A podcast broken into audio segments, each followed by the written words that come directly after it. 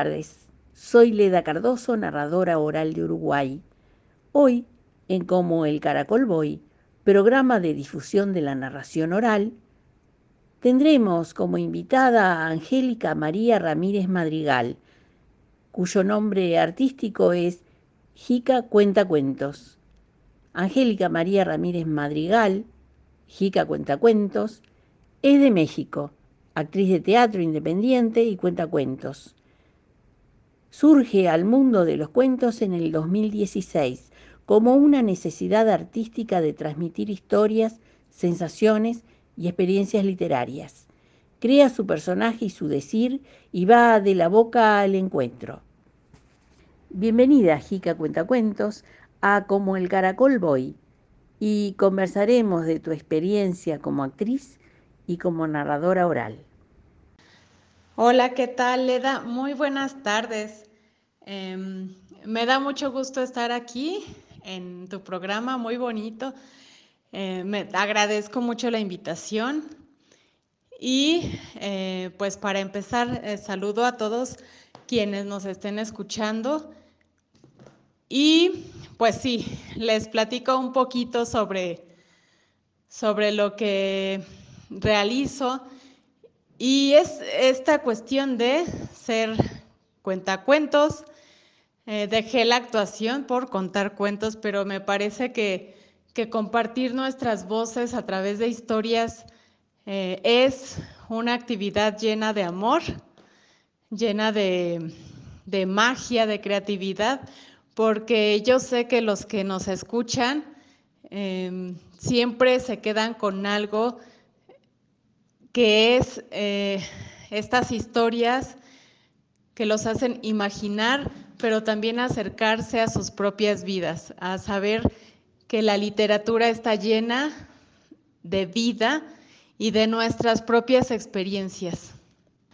También les puedo comentar que, claro que, a partir de mi experiencia como actriz, fue como descubrí que los cuentos se podían compartir en el escenario. Fue como di ese salto entre dejar el teatro y, tomar los cuentos, porque supe que, es, sí, aunque hay veces que, hay colegas que dicen que no, pero yo sí creo que, que la narración oral o los cuentacuentos son artes escénicas, porque estamos al frente compartiendo con nuestros públicos. Entonces, el teatro es un arte escénico, lo sabemos, que se trabaja eh, mayormente en, equipo.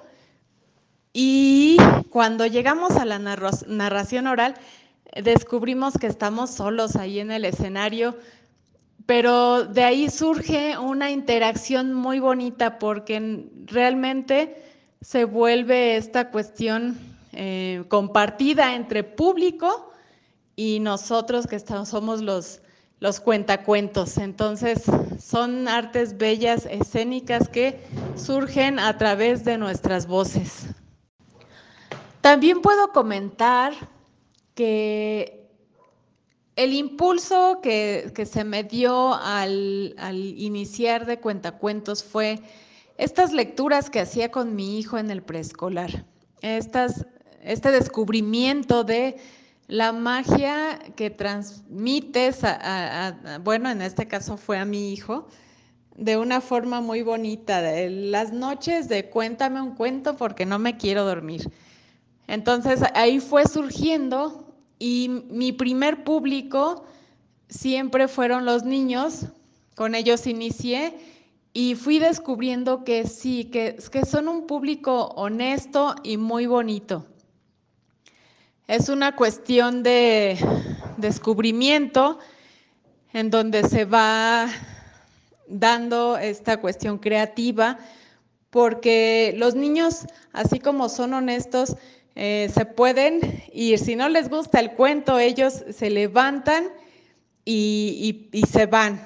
Ellos no, van a estar fingiendo eh, que les gusta el cuento. Entonces, este camino fue surgiendo a partir de, esto, de, mi hijo, Y de estas memorias que yo tenía eh, con mi madre leyéndole eh, lecturas de la primaria mientras ella hacía sus quehaceres domésticos, fue ese cariño eh, de, del gusto por la lectura en voz alta, que yo no había descubierto, que no había descubierto desde pequeña, pero que a través de, del paso de los años fue, em, fue un paso importante en mi vida porque sí, la verdad es que me encanta contar historias y andar hurgando en diferentes géneros literarios, descubrir nuevos autores. Entonces, fue, fue así como, como se fue dando este camino. Poco a poco voy eh, descubriendo que se pueden usar, por ejemplo, distintos materiales para compartir la lectura. Eh, como vemos, pues hay diferentes eh, cuentacuentos o narradores, algunos usan títeres, eh, algunos usan música, instrumentos, solo la voz o solo un, un tamborcito y todo esto va creando un ambiente maravilloso. Em, algo que descubrí que se me hace bien bonito es cuando compartes un cuento y resulta que no es solo el cuento para los niños, sino que son cuentos que disfrutan los adultos. Y ya después, em, como experiencia comparto, querida Leda, eh, que tuve la fortuna de iniciar apenas el año pasado eh, pues los cuentos y poemas para adultos mayores. Eh, la verdad me pareció y me parece y, me disfruto mucho el hecho de ver cómo también los adultos mayores disfrutan los cuentos y los poemas y son un público muy amoroso que de pronto descuidamos, al menos acá en México, siento que sí, que de pronto eh, nos falta dar más para ellos, ¿no? Que ellos ya nos dieron mucho a, la humanidad en general y que ellos disfrutan las historias e incluso, e incluso perdón, las comparten, ¿no? Eh, comparten sus propias experiencias después de que tú les cuentas los cuentos. Ellos se transportan a sus memorias y se llenan de nostalgia, son muy agradecidos. Es un público muy bonito para contar cuentos. El público infantil es un público muy difícil, como decías, porque se para y se va, o si te salís de lo, si conoce el cuento y te salís de lo que dice el cuento, porque dejaste volar tu imaginación o porque decidiste no mencionar una parte, te llaman la atención. Entonces ahí en ese juego uno tiene que ver cómo lo maneja porque te pueden llegar a distorsionar absolutamente todo el espectáculo.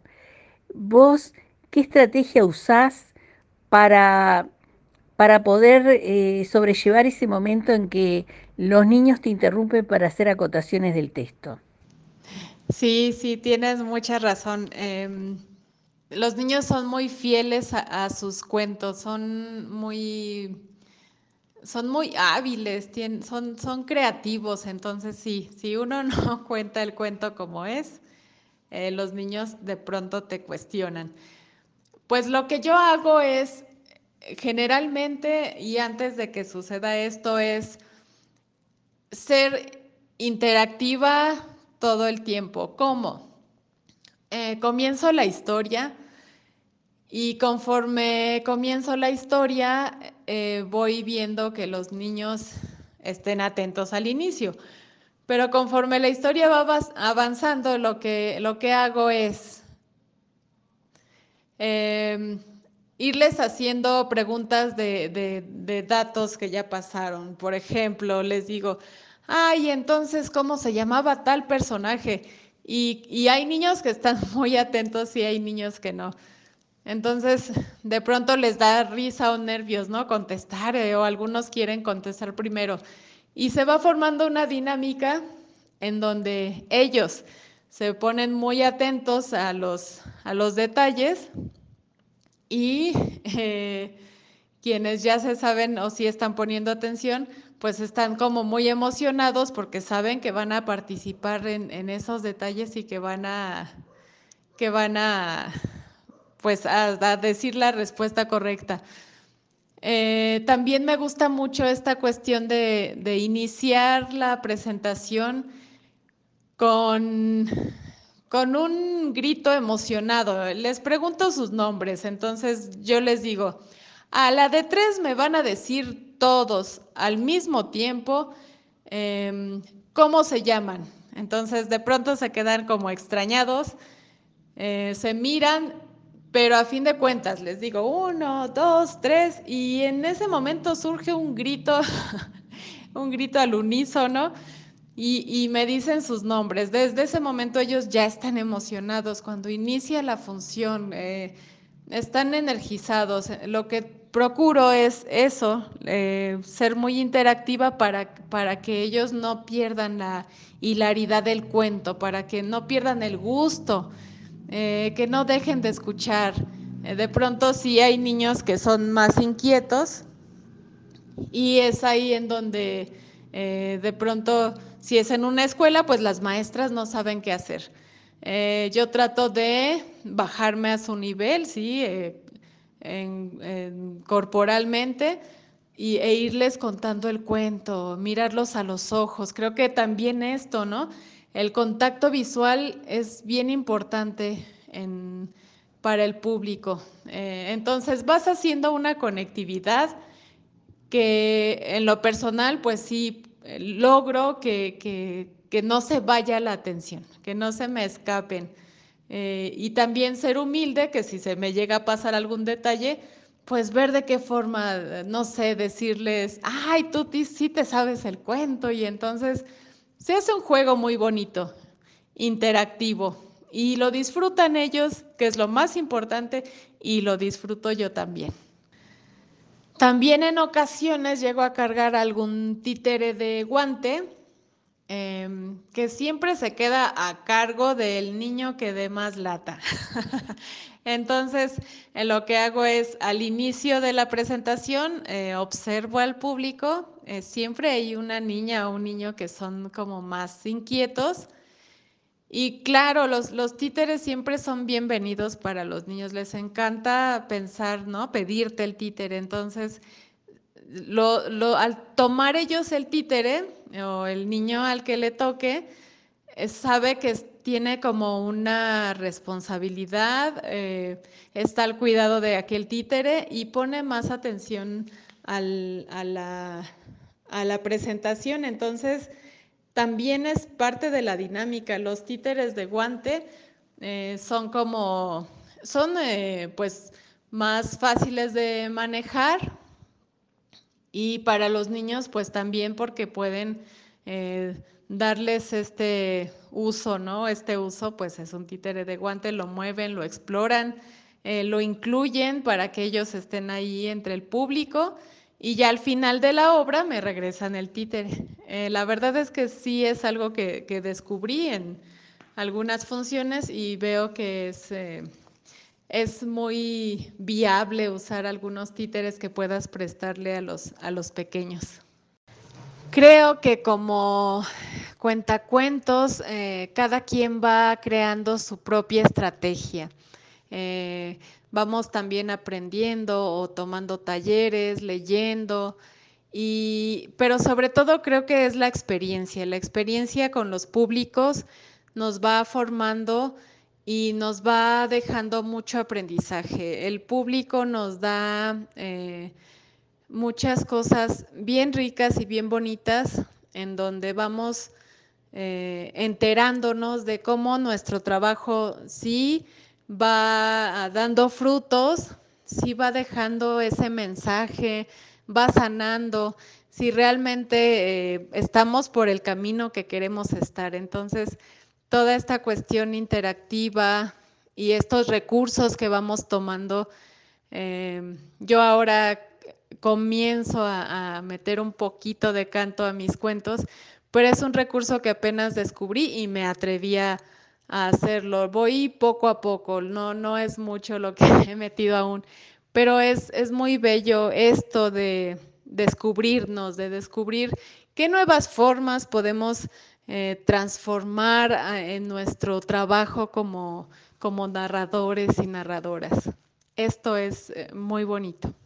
Actriz y narradora. Dos actividades, dos hechos artísticos diferentes. La actriz cuenta para el público y la narradora cuenta con el público.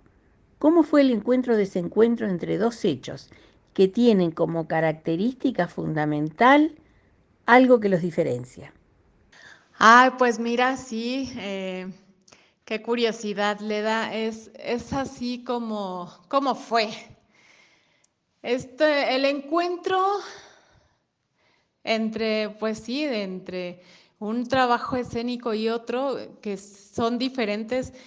Yo de pronto al inicio creí que iba a ser algo muy, muy parecido al teatro, pero no, porque yo he compartido con, gente que de pronto justo me dice esto, es que Tú hacías teatro y como actriz pues fue más fácil. Eh, no, yo creo que sí, que tienes mucha razón, que el encuentro entre el, entre el teatro y la narración fue algo, eh, pues una exploración, una nueva exploración.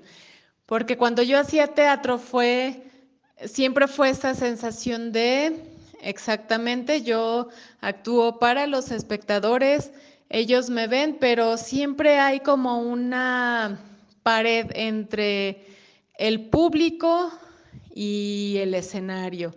Entonces sí hay como una división en donde no, em, en lo personal, no existe esa interactividad como tan cercana em, cuando se hace teatro.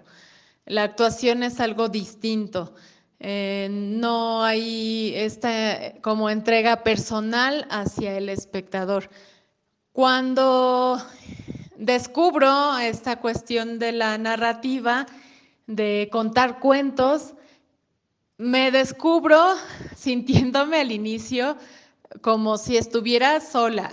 es algo que no me pasó nunca en el teatro. Y no es que estuviera sola, es que más bien es como estar al desnudo es eh, una forma más pura de, estar con el público, de una forma más cercana. Como bien decías y como dices, Leda, es estar, eh, contar con el público, sí es cierto, porque es una forma de, apapachar al público, pero también los espectadores o nuestros públicos como cuentacuentos son más cercanos, interactúan más, se vuelve algo colaborativo. Entonces, yo siento que la diferencia es esto, la cercanía que se tiene entre el arte de contar y el arte de actuar es muy diferente. Entonces, la cercanía al contar creo que es algo que disfruto mucho y que no había descubierto en mí como actriz Ah, y ahora como cuentacuentos lo descubrí y me encanta esta forma eh, de interactuar con las personas, de personalizar los cuentos, porque a veces te piden eh, un tema en específico para tal público. Entonces, tú ves y, e investigas de qué forma esa narración o esa historia va a ser útil, eh, va a guiar a, esos públicos de una forma amorosa, como apapachadora, decimos acá en México, que les llene el corazón, que se vayan con, con, esa cercanía hacia ellos mismos, pero que también sepan que nosotros que contamos somos cercanos a ellas y a ellos. Sí, se vuelve algo más personal, más íntimo. Esa es la diferencia de, de contar cuentos y de actuar. Apapachar, qué linda palabra para describir el hecho emocionante del encuentro entre el público y el narrador. Apapachar. Y ya mismo me apropio de esa palabra. La presentación del espectáculo es el broche final de la autogestión del artista. En tu caso, que haces todo sola, eh, estudiás los cuentos, ensayás, pensaste la puesta en escena, el vestuario, pero todo eso es parte del hecho artístico. Y después hay que salir a la parte comercial, que es vender el espectáculo, que es negociar, que es buscar los lugares donde presentarse. ¿Cómo te va con la parte esa final que no es artística y que no todos tenemos la habilidad para desarrollar? Ay, sí, sí, sí. Esta parte es, eh, creo que es una parte en donde entran los promotores culturales. Em, yo he sido mayormente independiente, entonces cuando no estás relacionada con las instituciones de gobierno, pues lo que tienes que hacer es ir a tocar puertas, ¿no? Em, ir a tocar puertas y es en donde yo voy a visitar eh, planteles educativos, em, dejo información eh, que sería el currículo y, tarjetas para que, de presentación para que me contacten. Y aún así es eh, a veces complicado porque hay personas que piensan que el trabajo que hacemos es muy fácil y entonces no quieren pagarte lo que pides pues que lo que vale tu espectáculo por el trabajo que haces. La verdad es, eh, creo que sí, es el, trabajo de, promovernos, es el trabajo que más nos cuesta. Eh, sabemos, yo creo que sabiendo que vale la pena es, como las ganas que le ponemos y decimos, pues es mi trabajo y voy a ir a ofrecerlo. Ya a través del tiempo va uno eh, conociendo personas que te recomiendan. Bueno, en lo personal sí me he encontrado personas que ya me van recomendando y esto se, va de boca en boca. Em, y es como me contactan, porque saben que eh, yo hago cuentacuentos y van eh, contactándome para, para conocer mi trabajo.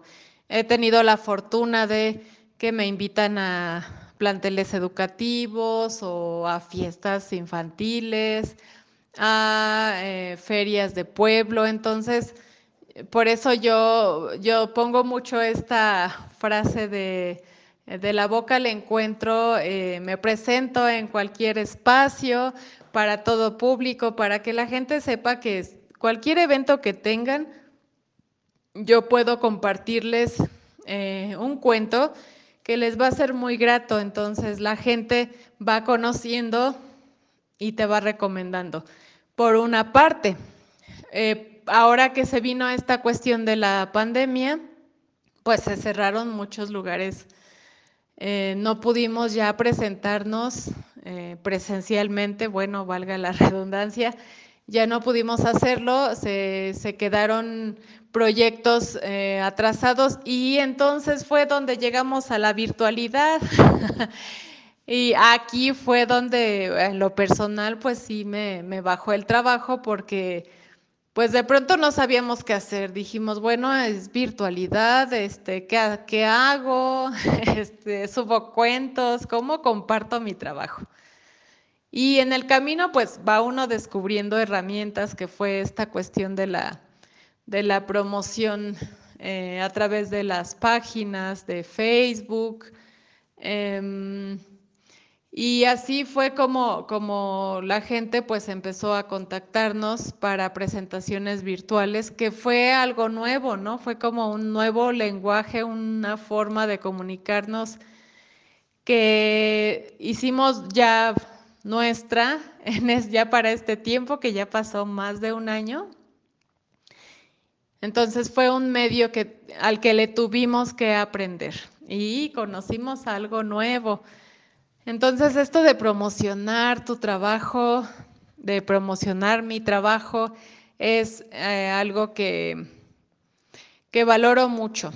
Yo sí procuro tener como estas relaciones sanas entre colegas o entre, entre la sociedad, algo bien importante porque el público sí, el respeto que uno le dé al público, creo que es un punto clave, porque la gente te va conociendo y se va dando cuenta de pues cómo eres, pero más bien este, este lado humano, ¿no? Como bien dices, Leda, eh, esta cuestión en donde ya no somos el artista, bajamos del escenario y entonces nos ponemos la ropa de diario y vamos andando pues entre calles, entre escuelas o entre plazas y vamos viendo en dónde es posible estar y compartir nuestros trabajos. Y la gente sabe, la gente te va ubicando o simplemente te va recomendando o a veces los conoces pues por primera vez pero ellos van descubriendo que tu trabajo es, es bonito y que lo quieren, que lo quieren y te van pues contactando, contratando. Y se va haciendo esta dinámica de promoción. Otro punto que yo veo que es muy importante es eh, promovernos entre nosotros eh, que contamos, ¿no? O sea, yo creo que si, si a veces fuéramos más compartidos, si, si yo veo que un, otra cuenta cuentos o u otro cuenta cuentos eh, sube sus videos, está ofreciendo algún espectáculo, taller, y lo puedo compartir en mis redes sociales, pues lo comparto, porque yo sé que eso le va a hacer que, que lleguen eh, más personas a, su, a sus redes sociales y lo van a ir contactando. Entonces, yo insisto siempre en decir que esto se trata de tejer redes, que promover nuestro trabajo es desde nosotros, cómo lo promovemos, cómo nos relacionamos. A veces nos cuesta trabajo, claro que sí, pero si compartimos entre todos, incluso aunque no seamos del mismo país, compartimos, tejemos redes y esto de la narración y de contar cuentos se hace más grande. Yo veo y creo que la gente lo está conociendo mucho más, mucho más que antes. Y pues otro punto es justo esta parte de la virtualidad en donde tenemos más alcance desde nuestro país ah, para otros estados, para otros municipios. Em, pues por ejemplo la ciudad es grande, entonces pues más gente nos puede ver.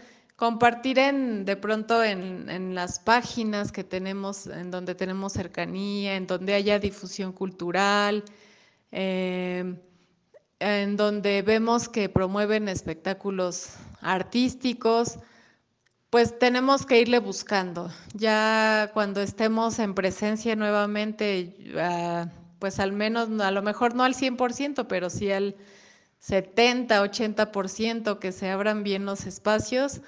Entonces yo creo que ya estaremos más completos para seguir ofreciendo nuestros trabajos, pero creo que las redes sociales han sido una puerta que se abrió bien abierta y que sí han surgido cosas muy bonitas y se ha promovido nuestro trabajo. ¿Nos ha costado? Pues sí, sí, porque bien dices, Leda, no, a veces no se nos da tanto esto de la promoción cultural. El desconocimiento de lo que lleva el trabajo y estudio el ser narrador oral es ese desconocimiento popular es algo que tenemos en común los narradores, es algo que sufrimos. Y la pregunta es, ¿qué desarrollo tiene la narración oral en México? ¿Es algo popular, un arte popular conocido o queda reducido al pequeño círculo de cercanos? Pues, ¿qué más quisiera, Leda? Que la respuesta fuera que es un arte popular, que toda la gente lo conociera, pero no es así. Eh, cuando yo incursioné en, esto de, contar cuentos, cuando inicié, eh, pues fue algo maravilloso y nuevo para mí. El teatro fue como el vínculo de poder desarrollarlo en escena, de después irlo transformando y descubrir esta cercanía. Pero descubrí que justamente la gente no conoce a los narradores orales en gran parte de nuestro país eh, y no tiene esta cercanía.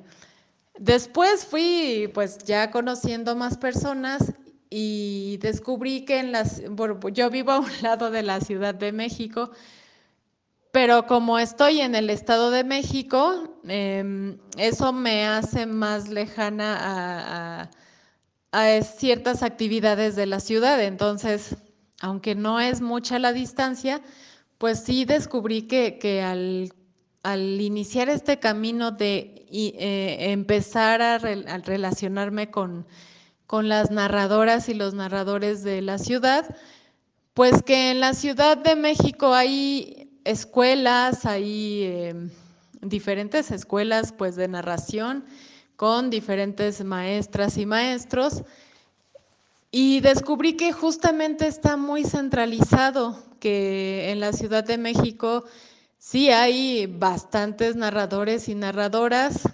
Eh, em, y pues fue como esta parte en donde yo dije, bueno, ¿y, por, qué, por qué solo se concentran aquí? Yo en lo personal soy como muy brincotona, entonces me presento, así como puedo ir a la ciudad, puedo ir al Estado de México ya pegado casi al Estado de Puebla, o me puedo ir a la, zona del Estado de México de Toluca. Entonces, la gente me va conociendo y la gente me ha comentado eh, fuera de la ciudad que, pues que no hay cuentacuentos en, sus en sus pueblos, que no habían llevado cuentacuentos a su municipio, em, que tenían un concepto muy diferente de los cuentacuentos porque les parecía que eran algo muy aburrido.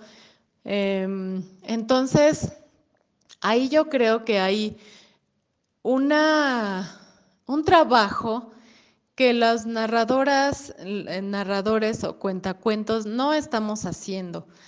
Creo que a veces surge este agrupamiento, como, como comentabas, en donde nos desconectamos de la sociedad y creo que nuestro trabajo debería ser pues más, más em, eh, cercano a la sociedad porque bueno, en lo personal siento que es un trabajo que yo ni lo veo como trabajo, lo disfruto tanto que a, mí me encanta compartir y a donde me inviten yo les digo, claro que sí, pero es eso, eh, porque a, través del, del tiempo pues yo me he ido relacionando con gente de diferentes lugares y ya me ubican, entonces saben que yo, si me dicen es acá, pero está un poco lejos, yo les digo, no importa, yo voy. Si no puedo ir eh, y yo puedo mandar, por ejemplo, al grupo de narradoras eh, de México, eh, pues el lugar, pues yo digo, pues si yo no puedo que vaya otra cuentacuentos, otra narradora. Entonces, no sé, a veces me quedo yo pensando y digo, ¿qué es lo que no estamos haciendo bien? Que la gente no está, no se está enterando de nuestro trabajo, ¿no? No se está enterando de qué va nuestro trabajo, que es eh, que nuestro trabajo es muy amoroso y es muy bonito y es digno de que se conozca en todo nuestro país.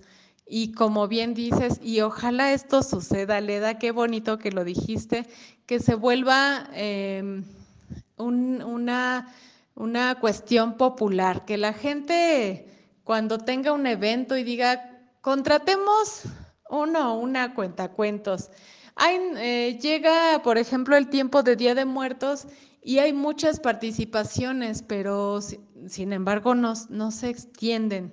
Entonces, aunque es un día muy simbólico en México, muy bonito, muy colorido y muy, pues, parte de nuestras raíces, eh, falta que se extienda el trabajo de la narración oral a otros estados que la gente lo integrara como algo que no puede faltar en ese evento.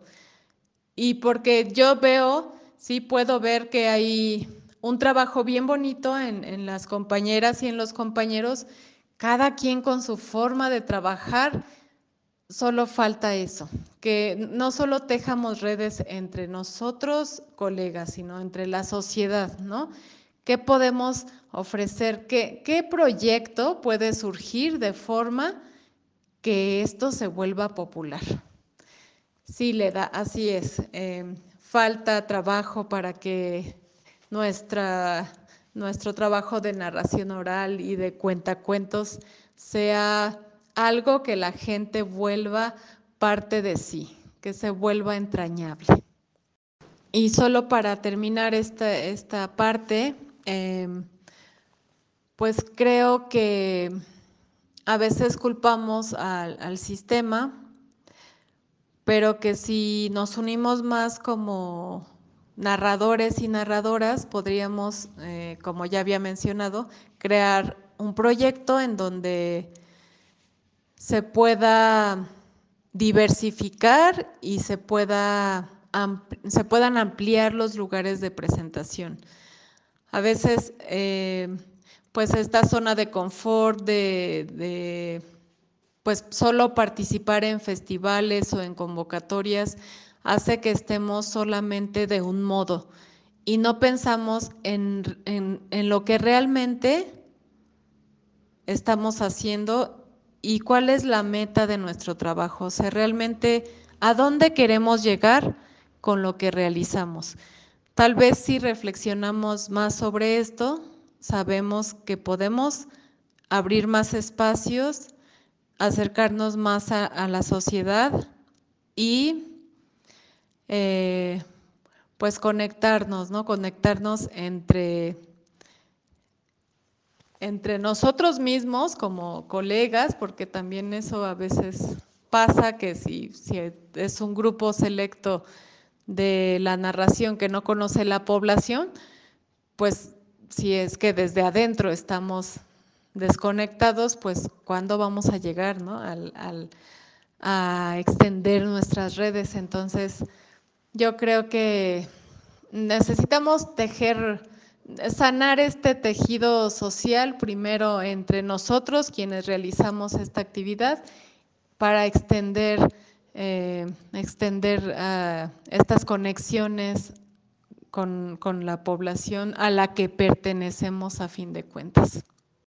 Es cierto que el desconocimiento popular del arte hace que no se valore económicamente bien la retribución.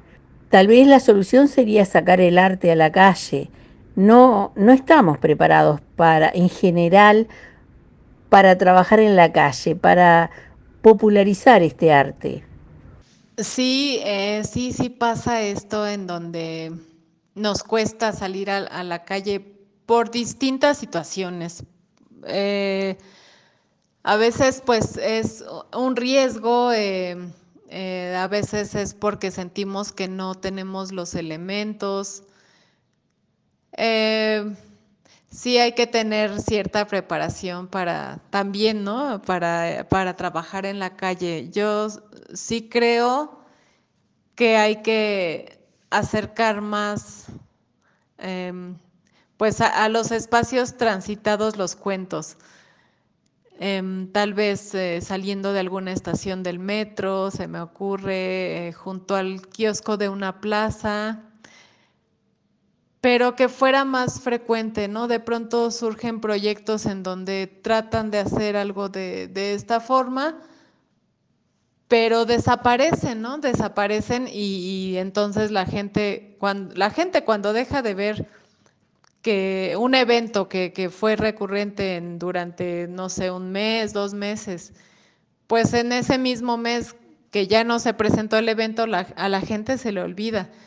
Entonces habría que, que tener en cuenta que esto tiene que ser constante, aunque también otra parte es en donde pues no podemos estar regalando nuestro trabajo.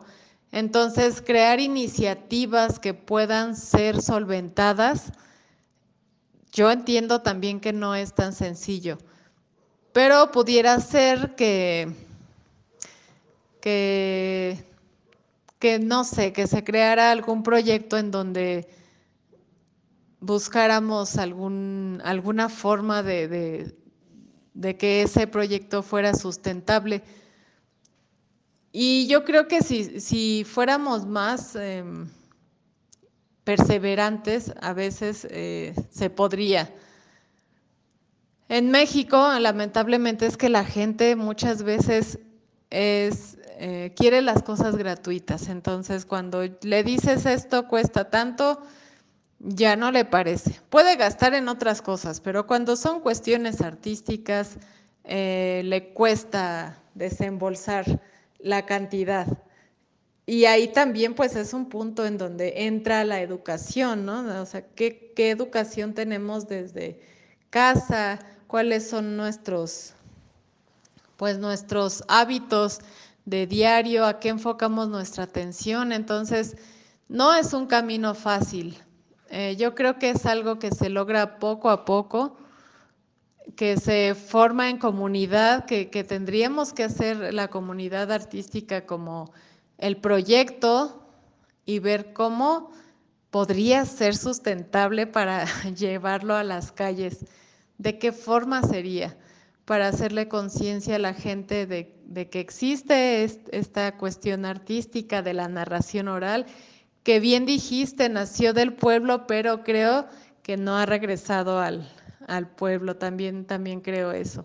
Y sería muy bonito que, que sí surgiera este, esta cuestión en donde regrese a, ellos mismos. Sí, le da, así, así es. Esperemos que algo surja en todo el mundo, que los narradores y las narradoras cuentacuentos estén por todas partes, que estemos presentes y que, valoren nuestros trabajos que son tan bonitos y compartidos. Muy valioso tu aporte, muy, muy interesante tu postura y te agradezco muchísimo el haberte encontrado esta tarde virtualmente conmigo para conversar y para volcarle a los oyentes lo que piensa y lo que dice y lo que hace esta narradora mexicana. Muchísimas gracias. Muchas gracias, querida Leda Cardoso. Qué, agradable conversar contigo y descubrirme entre, entre estas eh, preguntas que me ibas haciendo. Gracias por dejarme compartir en tu espacio.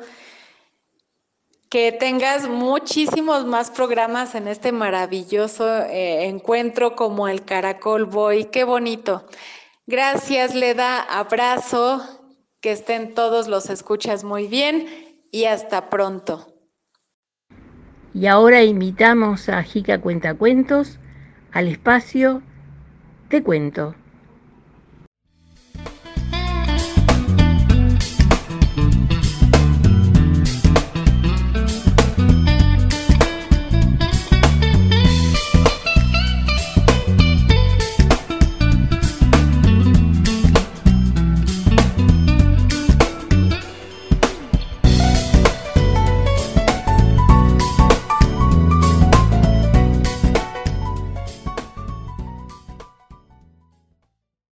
Pues bien, aquí les comparto este maravilloso cuento que se llama El rey y la tortuga. Y con mucho cariño va para este programa como el caracol voy. Este cuento indio comienza así. Hace mucho tiempo vivía un rey en un palacio magnífico con bellos jardines. En los jardines había un lago. A los hijos pequeños del rey les gustaba mucho andar y navegar con sus botes en el lago. Un día, el rey dijo a sus hijos que había ordenado llevar algunos peces al lago. Los príncipes corrieron excitados al lago para verlos, pero además de los peces, había también una gran tortuga verde. Los muchachos no habían visto nunca una tortuga y se asustaron mucho pensando que sería un demonio. Regresaron corriendo a palacio, gritando, Padre, Padre, hay un demonio terrible en la orilla del lago. El rey ordenó a sus criados que cogieran al demonio y se lo trajeran. Cuando volvieron con la tortuga, los príncipes gritaron y se escondieron detrás de la puerta. Al rey no le gustó ver a sus hijos tan asustados, de forma que ordenó que mataran a aquella tortuga. Pero este demonio lleva armadura, dijeron criados. ¿Cómo la mataremos? Redúzcala a polvo, dijo otro. Ma, ya sé, métanla en un horno caliente, agregó otro. Uno tras otro los hombres imaginaron formas horribles de matar a la tortuga. Un anciano que tenía miedo al agua dijo de pronto, Échenla al lago, justo donde el agua salta sobre las rocas y desemboca en el río. Entonces se ahogará, sin duda. Al oír esto, la tortuga gritó, ¿cómo pueden hacer esas cosas tan crueles? ¿Cómo pueden ser tan despiadados? Sus planes son terribles, pero el peor Ay, por favor, por favor, por favor, no me echen al agua. Eso no, al lago no. El rey decidió que, puesto que la tortuga temía más al lago que a cualquier otra cosa, allí era donde debían echarla. Y la astuta tortuga reía mientras nadaba en el río. Río abajo risa y risa, donde estaba su hogar. Y colorín colorado, este cuento se ha terminado.